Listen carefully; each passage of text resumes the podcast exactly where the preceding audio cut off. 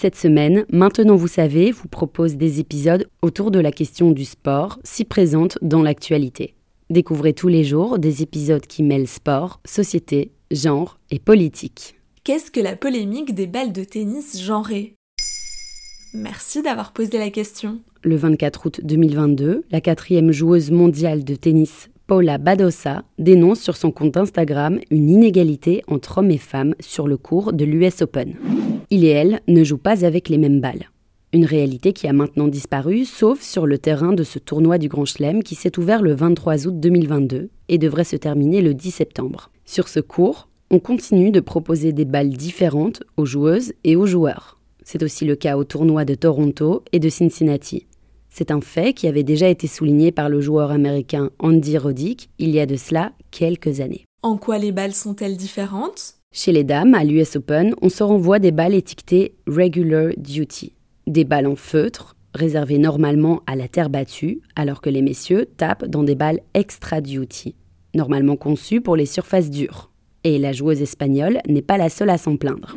Son constat est très vite relayé par Iga Swiatek, Première mondiale, l'athlète polonaise parle de balles trop difficiles à contrôler car de plus en plus légères. Dans une conférence de presse à l'issue d'un match du Grand Chelem américain, elle déclarait que ces balles étaient horribles, qu'elle ne pouvait plus servir convenablement avec, elles étaient trop légères. Mais pourquoi faire une différence? Selon Amy Blinder, directrice de la Women Tennis Association, l'organisation féminine de tennis, la différence se justifiait par le fait qu'elle limitait le risque de blessure au bras, à l'épaule, au coude et au poignet. Il n'était pas rare que des joueuses se blessent en frappant une balle trop lourde.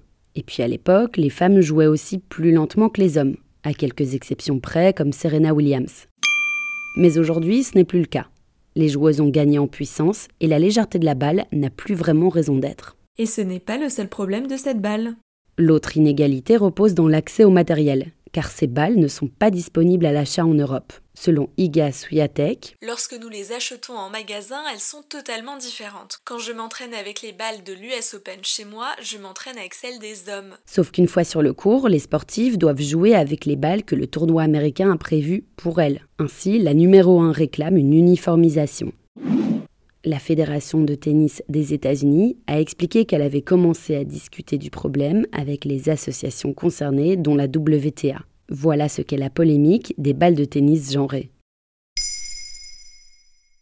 Maintenant, vous savez, un épisode écrit et réalisé par Johanna Cincinnatis. Ce podcast est disponible sur toutes les plateformes audio et si cet épisode vous a plu, n'hésitez pas à laisser des commentaires ou des étoiles sur vos applis de podcast préférés.